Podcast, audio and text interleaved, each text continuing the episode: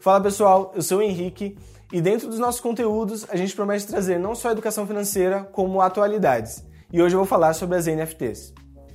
Cara, eu me lembro quando o celular foi criado e os meus avós sempre falavam que não tinha mais o que inventar.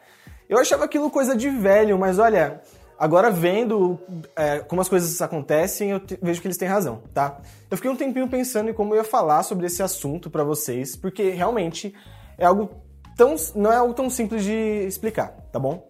Mas bem, começando do começo, eu não sei se vocês já ouviram falar sobre as NFTs.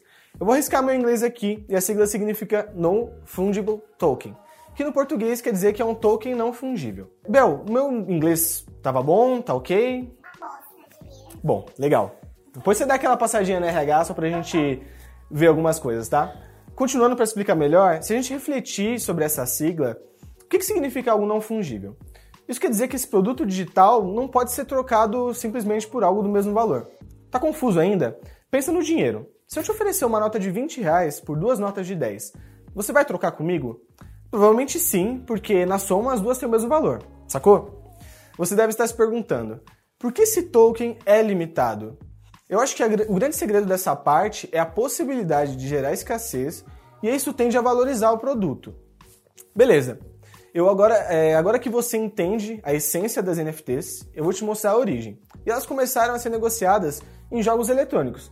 Sabe aqueles bonequinhos ou roupinhas que o pessoal chama de skin? Pois bem, criaram um pacote limitado de artigos em um jogo eletrônico. E assim surgiram as NFTs. E como esses emblemas eram escassos e raros, a procura foi muito grande e o mercado abraçou muito forte. Eu acho que se eu pudesse definir o sucesso das NFTs, eu diria que a capacidade de um item digital ser colecionável foi onde a chave virou para mim. E aí eu realmente entendi como funcionava. E olha, deixa eu te falar. Semana passada agora, uma obra de arte foi negociada por cerca de 70 milhões de dólares em um leilão online. Além disso tudo, a segurança nas negociações das NFTs é muito grande, feito com um sistema de blockchain, que é um sistema que garante que todas as negociações tenham um histórico interligado.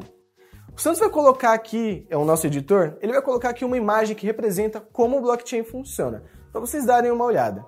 Ou seja, algo novo que envolve tecnologia, inovação, ideias boas, está parecendo até um projeto que eu conheço. Mas enfim, boa parte da comunidade de artistas, principalmente lá no exterior, abraçou muito essa ideia estão negociando obras de arte, músicas, peças publicitárias e entre outras coisas. Deixa eu adivinhar o que você está pensando agora. Mas Henrique, para que tudo isso? Imagine que existe um determinado quadro no mundo, peça rara mesmo, como a Mona Lisa. Não seria ótimo se você pudesse garantir com 100% de segurança que ele é original? E que não foi roubado ou que não foi plagiado? Porque você sabe exatamente quem é o seu dono? Pode parecer muito bom para ser verdade, mas é isso que a NFT faz. Ou seja, imagina que o token é um selo de autenticidade, dando a garantia que a obra é original e verdadeira. Eu me lembro de quando tinha aqueles selinhos nos CDs que a gente usava para diferenciar se era original ou se era falso, mas isso não é da época de vocês. Bom, eu acredito que eu cumpri minha missão aqui. Se ficou confuso para alguém, deixa aqui nos comentários ou manda sua dúvida lá no Instagram do Desafio em Ação. Combinado? Valeu!